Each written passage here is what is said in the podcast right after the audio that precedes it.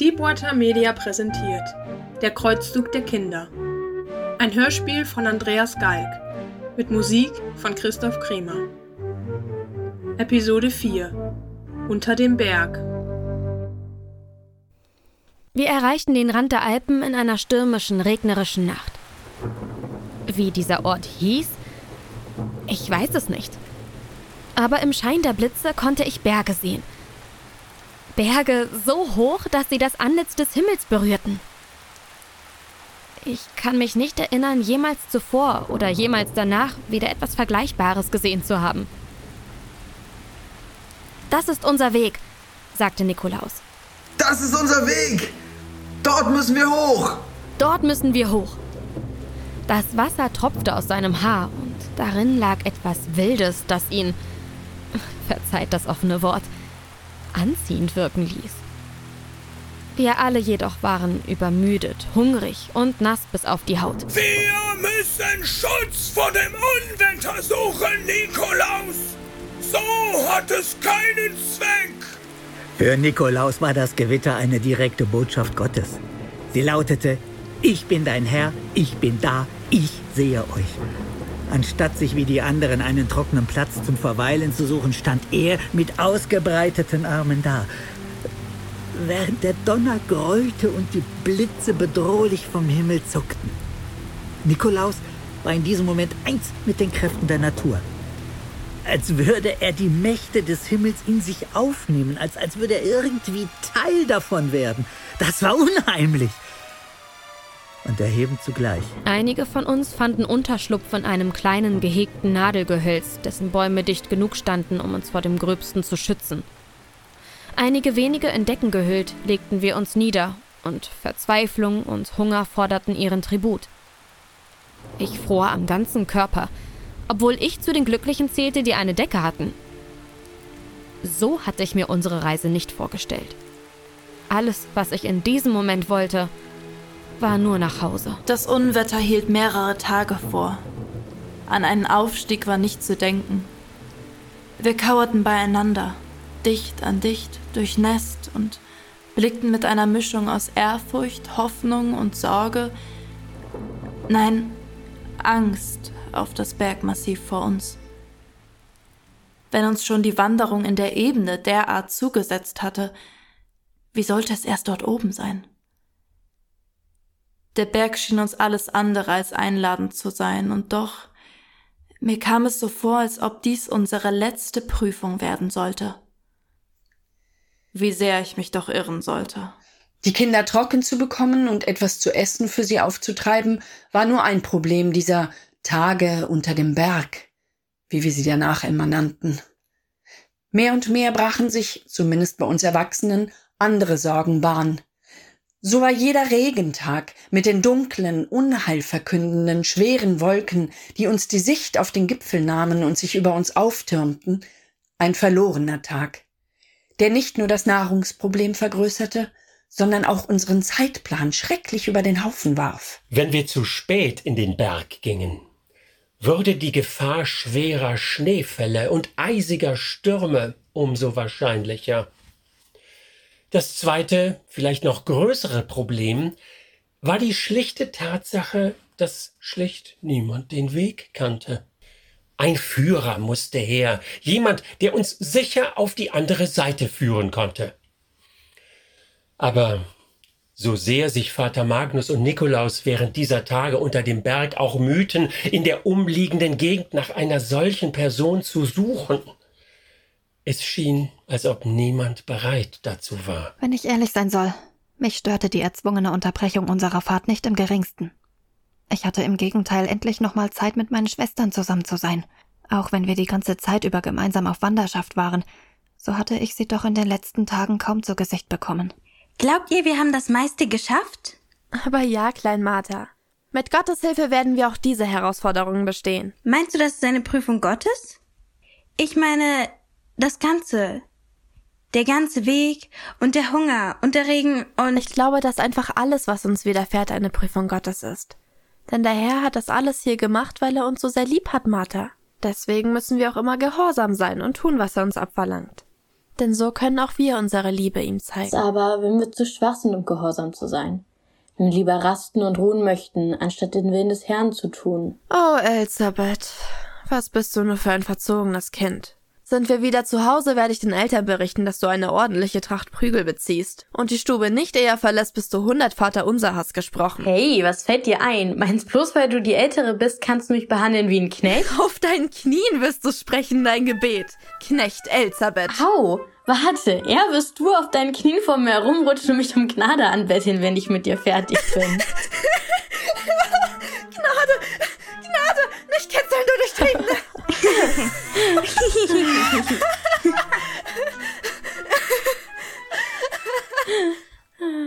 Zu Hause. Wie gern wäre ich jetzt dort? Du wirst es sein, Martha. Wenn es an der Zeit ist, wirst du wieder zu Hause sein. Ich verspreche es dir. Wie oft ich an diese Tage unter dem Berg zurückdenke. Manchmal erwache ich in der Nacht und stelle fest, dass ich im Traum sogar dorthin zurückgewandert war.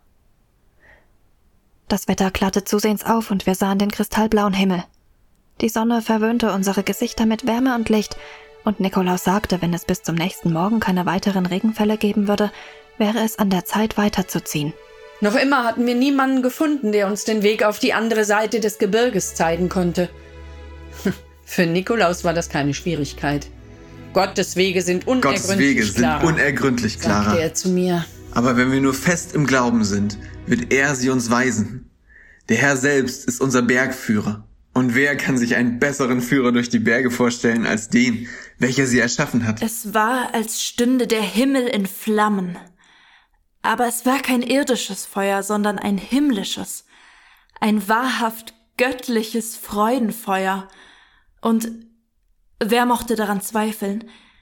Es war für uns entzündet worden. Nicht davor und nie danach sah ich ein solch prächtiges Farbenspiel.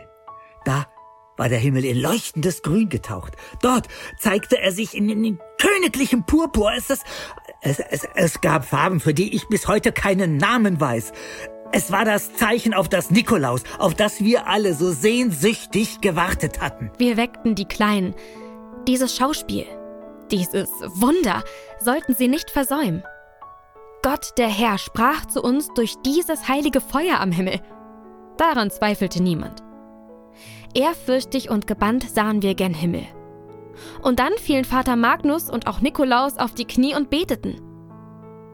Nach und nach taten wir es ihnen gleich. Einer nach dem anderen knieten wir vor der Herrlichkeit des allmächtigen Vaters und beteten. In dieser Nacht machte er unsere Seelen heil.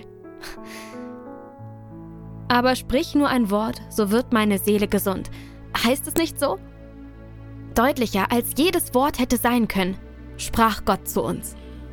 Wie lange es dauerte? Ich kann es nicht mehr sagen. Mögen es Minuten oder Stunden gewesen sein, die wir so verharrten. Eine unendliche Ruhe füllte unsere Herzen, bis die Lichter am Himmel endlich verblassten und wir uns allmählich zur Ruhe betteten. Als ich erwachte, war es bereits hell und um mich herum herrschte das Durcheinander des Aufbruchs. Schnell stand ich auf, wusch mich in dem kleinen Bach unweit unseres Lagers und packte meine wenigen Habseligkeiten zusammen. Und dann, in dem Moment, als ich am wenigsten damit rechnete, hörte ich hinter mir eine Stimme, die meinen Namen rief.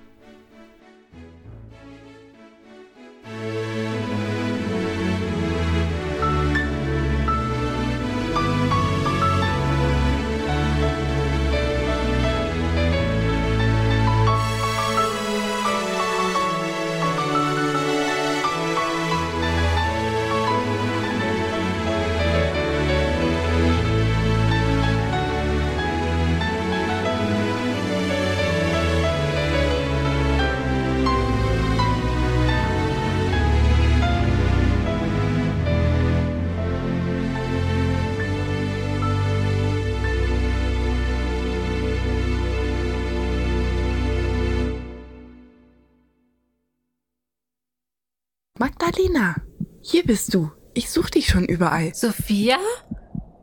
Was machst du hier? Ich dachte, du bist in. In Speyer, ja. da war ich auch. Ein paar Tage ging's mir schlecht, aber nun? Die Heilerin hat doch gesagt, du bräuchtest Ruhe und Zeit zur Genesung. Schau nur hier. Siehst du meinen Fuß? Es geht ihm gut. Ich kann ihn wieder benutzen. Viel lässt sich nicht sehen. Er steckt ja immer noch in einem Verband. Aber sag, wie hast du uns denn überhaupt eingeholt? Auf einen Wagen bin ich gefahren, mit einem Händler. Er hat mich bis ins Tal mitgenommen und von da war es nicht mehr weit bis zu euch. Man brauchte nicht lange zu suchen. Das ganze Dorf schaut argwöhnisch auf euch. Und man ist heilfroh, dass ihr endlich weiterzieht. Dass wir weiterziehen. Wir? Das heißt, du schließt dich dem Zug wieder an?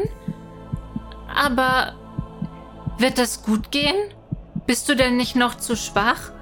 Ich glaube nicht, dass Vater Magnus und Nikolaus begeistert sein werden, dich hier zu sehen. Eher denke ich, sie werden dich fortschicken, dass du mit deinem Händler auch den Rückweg antrittst. Ach, Magdalena, nie würde ich es mir verzeihen können, wenn ich nicht dabei sein könnte. Ich muss es einfach sehen. Mit meinen eigenen Augen, verstehst du? Ach bitte, Magdalena, sorge nicht dafür, dass man mich wieder fortschickt. Schau, ich werde diese Kapuze über meinen Kopf ziehen. Siehst du? So. Nun erkennt mich niemand mehr. Vor mir kannst du dich nicht verstecken. Das gibt es doch gar nicht. Sophia, komm, lass dich von mir in die Arme schließen. Maria, ach, ich freue mich, dich zu sehen. Doch darf ich nicht erkannt werden, wenn ich mit euch gehen will. Mit uns gehen? Aber dein Fuß. Dem geht es gut. Das sagst du jetzt. Aber was, wenn es ihm dort oben im Gebirge auf einmal schlechter geht? Ich werde die volle Verantwortung übernehmen. Niemand muss sich dort oben um mich kümmern. Mich kniff mein Gewissen. Ich war in einem Zwiespalt. Sophia, meine beste Freundin, war zurück und ich war glückselig darüber. Gleichzeitig sorgte ich mich um sie. Ich erinnere mich, wie ich sie beobachtete, wie ich bei jedem ihrer Schritte zu ihr hinüberschielte. War da nicht ein leichtes Hinken zu erkennen? Trat sie nicht mit ihrem verletzten Fuß deutlich vorsichtiger auf als mit dem gesunden? Oder bildete ich mir das nur ein? Kaum lässt sich mit Worten das erhebende Gefühl beschreiben, als sich unser Zug endlich wieder in Bewegung setzte, als Nikolaus Ruf erschallte, klar wie das Horn eines Herolds und Widerhall fand an eben jenem Berg, in den wir nun hineinstiegen. Mein Herz machte einen Sprung. Bald schon würden wir Gott, unserem Herrn, so nahe sein wie noch nie zuvor in unserem Leben. Wir würden in den Himmel steigen. Die Zeichen im Himmel der vergangenen Nacht hatten vielen die letzten Zweifel genommen, dass er unsere Sache gutheißen wollte. Allen voran Nikolaus selbst, der nach dieser Nacht unter dem Berg völlig verändert war, irgendwie geläutert. Welche Zweifel ihn auch immer geplagt haben mochten, an diesem Tag waren sie fortgewischt, als hätte es sie nie gegeben. So erfüllt von Kraft und Freude war er, schulterte das doppelte Gepäck und lachte und scherzte mit jedem, der ihn ansprach. Gleichwohl, einen Führer hatten wir nicht gefunden. Und so schien es unser Schicksal zu sein, auf uns gestellt, einen Weg durch das Gebirge zu finden. Auch wenn niemand von uns auch nur den Hauch einer Ahnung hatte, was das bedeutete.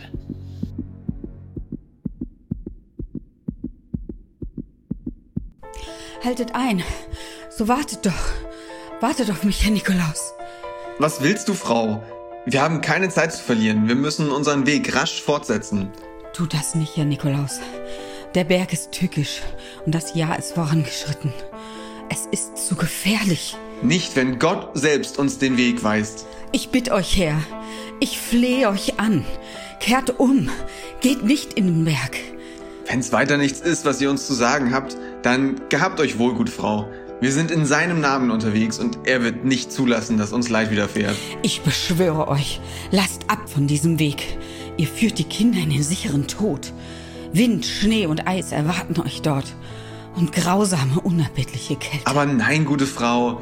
Gott der Herr. Die Wege des Herrn sind unergründlich, Herr Nikolaus.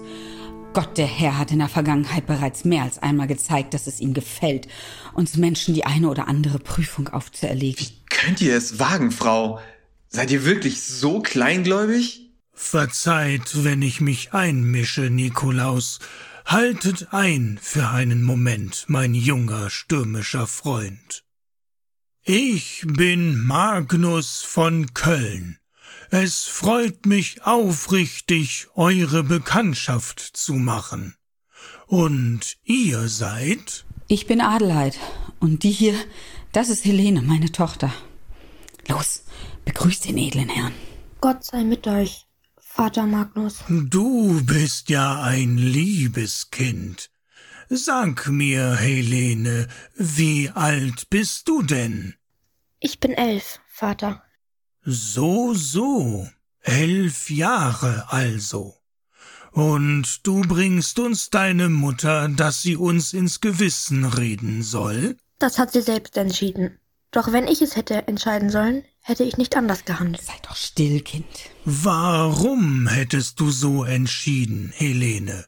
Kannst du mir das erklären? Mutter kennt die Berge, wie kaum eine zweite. Als Kind ist sie schon darin rumgewandert, und einmal entkam sie selbst nur knapp dem Tod. Ist das so? Verzeiht die vorlauten Worte dieses Mädchens. Aber ja, Helene spricht die Wahrheit. Ich kenne die Berge, kenne sie genug, um ihnen mit Respekt und Ehrfurcht zu begegnen. Ehrfurcht, so, so. Und ehrt ihr und fürchtet ihr Gott ebenso inbrünstig wie den Berg? Aber ja, Vater. Und kennt ihr den Weg auf die andere Seite? Ja, Vater. Dann höre mich gut an, Adelheid. Hier haben wir den jungen Herr Nikolaus, der, weil niemand sich fand, uns einen Weg durch die Berge zu zeigen, diese stattliche Anzahl Kinder mit oder ohne eure Billigung über diese Berge führen wird. Dort haben wir eine erfahrene Berggemse, die den Weg kennte und ihn doch nicht zeigte. Nun, Adelheid, was spricht zu dir, dein Herz? Ihr versteht es mit euren Worten, die Herzen zu berühren, Vater Magnus. Und ich verstehe, was euer Ansinnen ist. Und wenn es mir denn nicht gelingen kann, euch umzustimmen, so werde ich euch führen. Auch dann noch ist es gefährlich genug. Ruft die Kinder zusammen, bläut ihnen ein, keinen Schritt zu tun, ohne meine ausdrückliche Erlaubnis. Das kann ihnen das Leben retten. Und, Herr Nikolaus, wenn dies hier tatsächlich Gottes Wille ist, dann betrachtet mich ab jetzt als sein Werkzeug.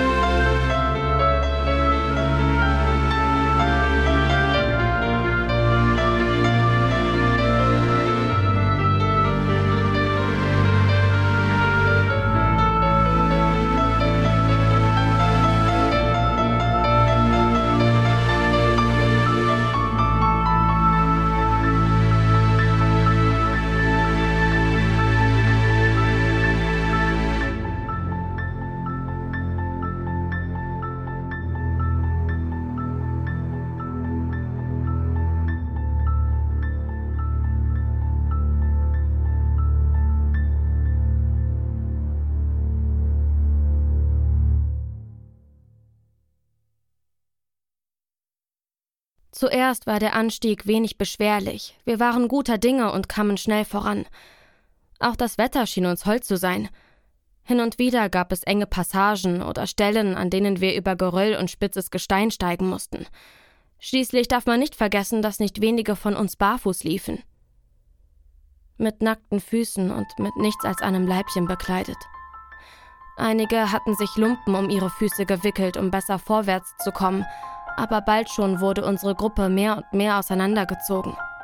Die größeren, kräftigeren, Die mit der besseren Kleidung waren schnell, überstiegen behend jedes Hindernis und wurden von dem vorweggehenden Nikolaus zur Eile gemahnt, während die kleineren, die, die ihre Füße schonen mussten, immer weiter zurückblieben. Frau Adelheid tat ihr Möglichstes, die Kinder zusammenzuhalten.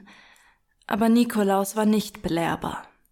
Sogar Vater Magnus blieb an einigen schwierigen Passagen zurück, um allen über das Hindernis zu helfen.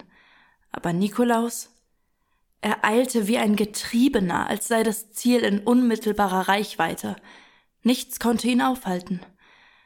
Und so kam es, dass der ganze Zug in zwei Teile zerbrach, die sich nur mehr zum Nachtlager noch zusammenfanden. Die Zeit, in der die vordere Gruppe auf die hintere dann wartete, wurde von Tag zu Tag länger. Ich ging mit der zweiten Gruppe, denn da waren die meisten kleineren Kinder unterwegs. Von Frau Adelheid sah ich bald schon nichts mehr, da sie sich gezwungen fühlte, die vordere Gruppe zu führen. Ihre Tochter überließ sie meiner Obhut, da auch diese, obwohl noch jung an Jahren, bereits über ein beträchtliches Wissen über diese so wunderschöne, aber doch gleichsam so fremde und feindliche Welt vorweisen konnte und die deshalb zur Führerin der zweiten Gruppe wurde. Sag, Helene, wo erkennst du dich so gut hier oben aus? Seit ich denken kann, steige ich in den Bergen herauf. Es gibt Almen hier oben, wo wir unser Vieh weiden lassen, und von Zeit zu Zeit kommen Wanderer, die auf die andere Seite wollen. Seit mein Vater nicht mehr lebt, wie sie früher führte, muss nur meine Mutter diese Aufgabe übernehmen. Ich begleite sie stets. Die Berge haben ihre eigenen Gesetze und ihren eigenen Willen. Es ist niemals klug, sie zu unterschätzen. Der Berg ist wie ein Riese mit einem eigenen Willen. Du musst dich gut mit ihm stellen, sonst gerät er in Wut. Und wenn du seinen Willen nicht respektierst, wird er dich seine Wut spüren lassen. Und ist der Berg jetzt gerade zornig auf uns? Jetzt gerade? Oh nein. Wenn der Berg wirklich einmal zornig auf dich ist, dann gnade dir Gott. Bald wurden die Bäume um uns herum weniger, die Landschaft karger. Und bald sahen wir nur noch Felsen und Geröll, unser Anstieg wollte schier kein Ende nehmen. Ich weiß noch, wie ich dachte, wenn wir erst oben sind, haben wir es schon geschafft. Ich. Ich konnte mir einfach nicht vorstellen, dass es auf der anderen Seite des Berges einen zweiten gab. Und einen dritten.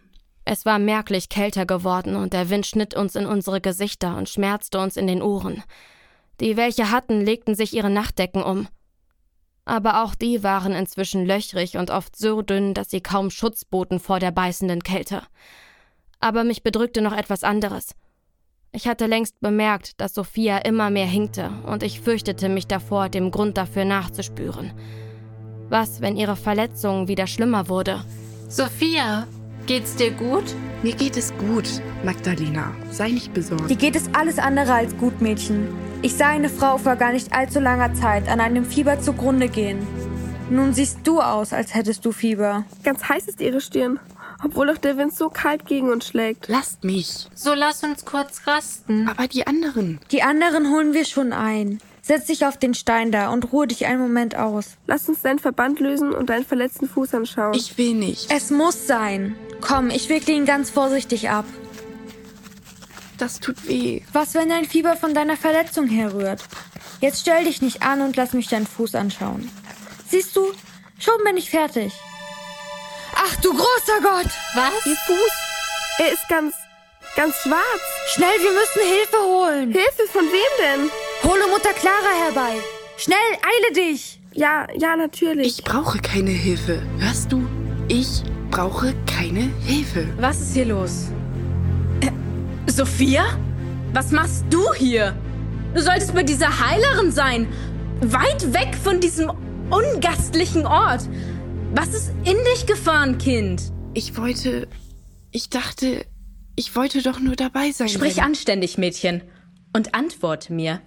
Was in Herrgotts Namen hast du hier zu suchen? Ich wollte dabei sein, wenn wir das Antlitz des Herrn schauen. Wenn du nicht sofort umkehrst, wirst du das Antlitz des Herrn früher schauen, als es uns allen lieb ist, Kind. Aber Mutter Clara. Ich meine es ernst. Du kehrst um. Sofort. Ida, verbinde ihren Fuß. Ja, natürlich, Mutter Clara. Ich kann allein für mich sorgen. Das wirst du, Mädchen. Katharina, Magdalena, Ihr gebt ihr je eine Tagesration eures Proviants. So, Und nun kehre zurück ins Tal. Geh, solange du noch kannst, Sophia. Lebe wohl. Wortlos nahm Sophia ihr Bündel.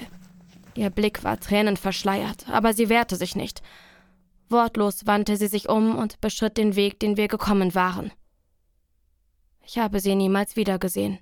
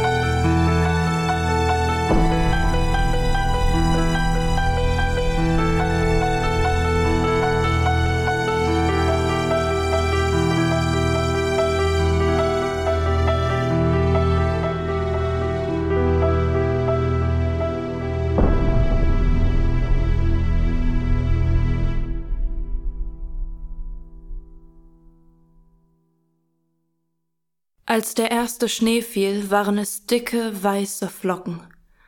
Es war bitterkalt. Aber die Sonne schien hell und klar, und kaum war der Boden gleichmäßig mit Schnee bedeckt, ward's gleißend hell und ließ uns wie blind gegen den Berg ansteigen. Der Untergrund, über den wir liefen, ward zusehends steiniger. Schnell war der Weg nur noch ein Pfad, der bald hierhin, bald dorthin führte, ohne dass man das Gefühl hatte, man würde einem bestimmten Ziel zustreben. Einige der Kinder wollten schon den Weg verlassen, um schneller den Pass zu erreichen, auf den wir zusteuerten. Aber unsere Führerin als auch ihre Tochter warnten uns eindringlich davor. Das Schneetreiben wurde immer dichter. Vom Weg, dem zu folgen uns geboten war, war nichts mehr zu sehen, und wir mussten uns voll und ganz auf den Fährtensinn eines kleinen Mädchens und ihrer Mutter verlassen. Bald war die Sonne verschwunden hinter dicken grauschwarzen Wolkenbergen, die schwanger gingen mit Schnee und noch viel mehr Schnee. Dazu der scharfe Wind, der mir ins Gesicht schnitt. Ich hatte keinen trockenen Fetzen Kleidung mehr am Leib und ich konnte meine Beine kaum mehr spüren. Meine Schwestern und ein paar von den anderen Mädchen waren bei mir und Solveig versuchte, mich mit einer Decke zu wärmen, die sie um sich selbst gelegt hatte. Hier, kleine Martha. Es ist nicht viel, aber für eine Weile wird dir die Decke Wärme spenden. Danke, meine liebe Schwester. Sorge dich nicht um mich. Der Herr lässt uns nicht im Stich.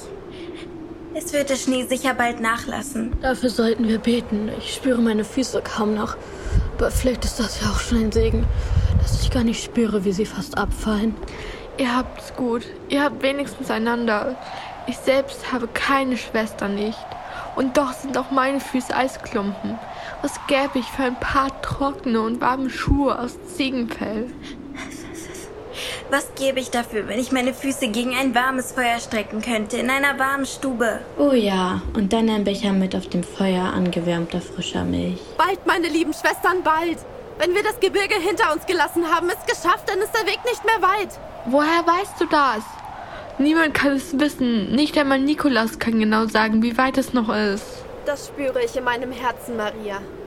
Das hat mir Gott ins Herz gelegt. Dieser Berg hier.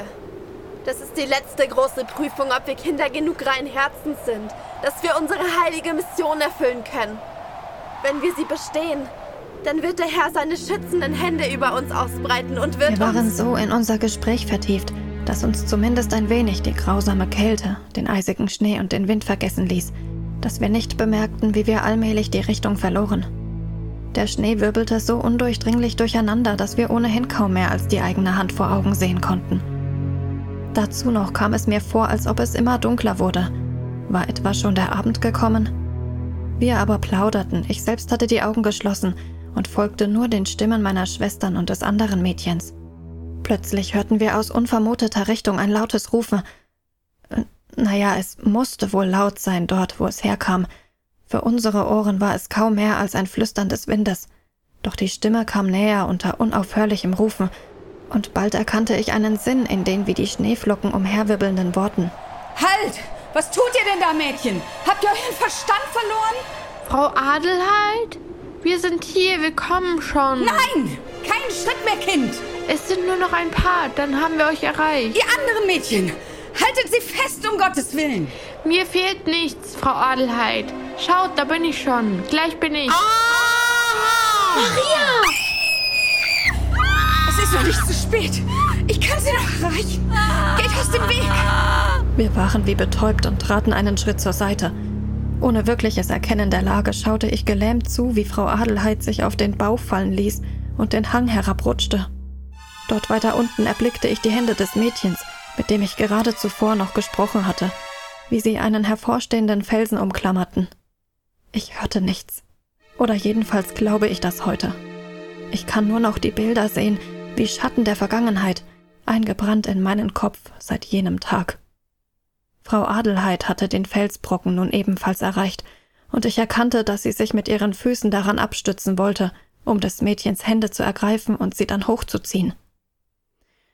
Unmittelbar hinter dem Felsbrocken war eine Felsabbruchkante, und der Körper des Mädchens musste direkt an der Felswand hängen. Der kleine Felsbrocken hielt nun also nicht nur ihr ganzes Gewicht, sondern musste auch noch das Gewicht unserer Bergführerin aushalten. Und dann brach diese Insel inmitten des Schnees. Frau Adelheid, die mit beiden Händen die Handgelenke des abgestürzten Mädchens umklammerte, fiel auf den Rücken, und die Hände des Mädchens entglitten ihr. Ich sah die kleinen Finger noch einen kurzen Wimpernschlag nach einem neuen Halt suchen, dann waren sie über die Kante gerutscht.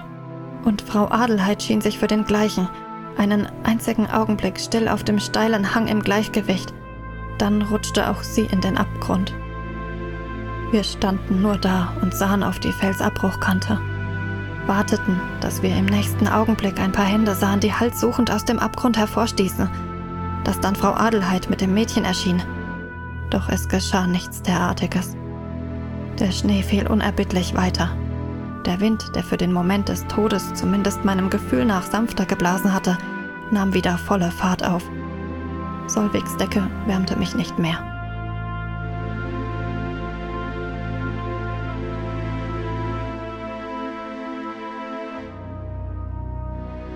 Dass Frau Agnes nicht mehr unter uns war, dass sie im Berg geblieben war, wie man wohl sagt, Davon erfuhren die meisten von uns erst viel später. Nichts mehr ging geordnet vonstatten. Selbst die beiden Gruppen hatten sich aufgelöst. Man konnte kaum etwas sehen, und wer sich nicht bei den Händen hielt, lief allein und orientierungslos gegen den Berg an. In dem Augenblick, da es geschah, da Frau Adelheid in den Abgrund stürzte und mit ihr das kleine Mädchen, das Maria hieß, soweit ich mich entsinne, hatte ich selbst in einer kleinen Felshöhle Schutz gefunden. Mit mir war ein kleiner Junge namens Anselm. Er war schwer unterkühlt. Ich hatte ihn bereits eine Weile getragen, denn es hielt ihn nicht mehr auf den eigenen Beinen. Und während des gesamten Marsches mit ihm gesprochen habe ich, immer wieder die ein oder andere Frage stellend, um mich zu vergewissern, dass er nicht eingeschlafen war. Einschlafen, das wusste ich, war bei dieser Kälte das sichere Todesurteil und schläfrig war er, dieser Junge. Als wir die kleine Höhle, die kaum mehr als ein Bergvorsprung war, erreichten und ich ihn absetzte, fiel mir auf, dass er nicht mehr zitterte. Sein Atem hatte sich beruhigt. Die Kinder waren am Rande der Erschöpfung. Einige weinten, andere schienen selbst dafür zu schwach. Manch eines der kleinen, wehrlosen Geschöpfe setzte sich einfach in den Schnee, wo es gerade war. Daran es aufzuheben und weiterzutragen war nicht zu denken. War das die große Prüfung, von der alle sprachen? Sollte ich denn die anderen Kinder im Stich lassen? Wir sind einfach weitergegangen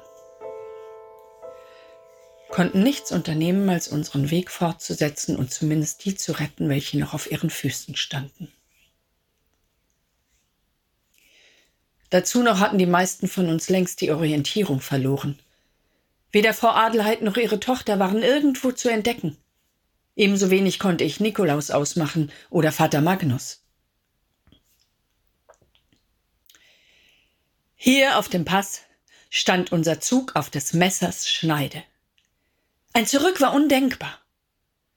Wir würden entweder alle hier oben sterben, oder es gab eine Gruppe Auserwählter, die Gott, unser Vater, in seiner segensreichen Güte sicher ins Tal führen würde, damit sie glorreich in die heilige Stadt einziehen würden. Eine Weile blieben wir in der Höhle. Dann kam es mir vor, als hätte das Schneetreiben etwas nachgelassen. Also fragte ich Anselm, ob er sich kräftig genug fühlte, dass wir weitergehen konnten. Doch ich erhielt keine Antwort. Ich dachte, er schlief. Doch wie ich ihn wachrütteln wollte, da fiel sein Kopf so unnatürlich auf die Seite, dass ich... Da wusste ich, dass es nicht der irdische Schlaf war, der über ihn gekommen war. So kam es dann also, dass ich allein weiterzog.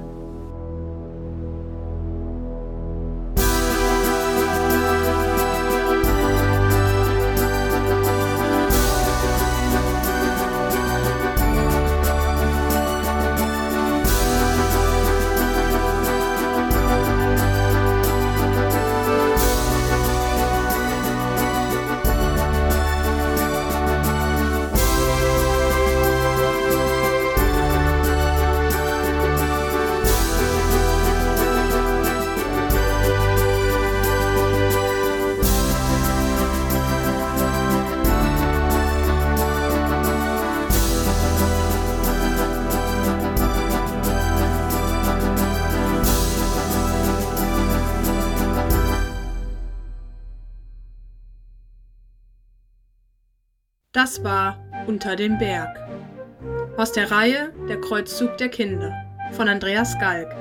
Eine Deepwater Audioproduktion aus dem Jahr 2023.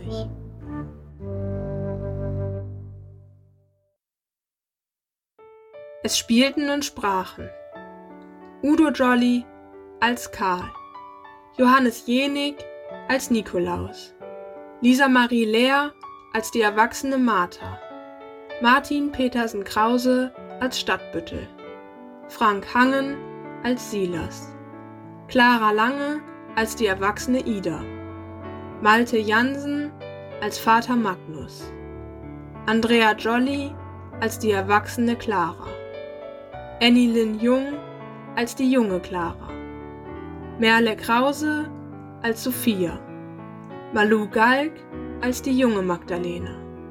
Wiebke Bierwag als die erwachsene Magdalena, Yvonne Radke als Frau von Sinzig, Nele Galk als Beatrice, Eva Galk als Frau Agnes, Andrea Küstermann als Bäuerin, Britta Noras als Adelheid, Sabine Heeresbach als Frau von Piacenza, Albrecht Hoffmann als Hugo der Eiserne und Andreas Galk als Bauer.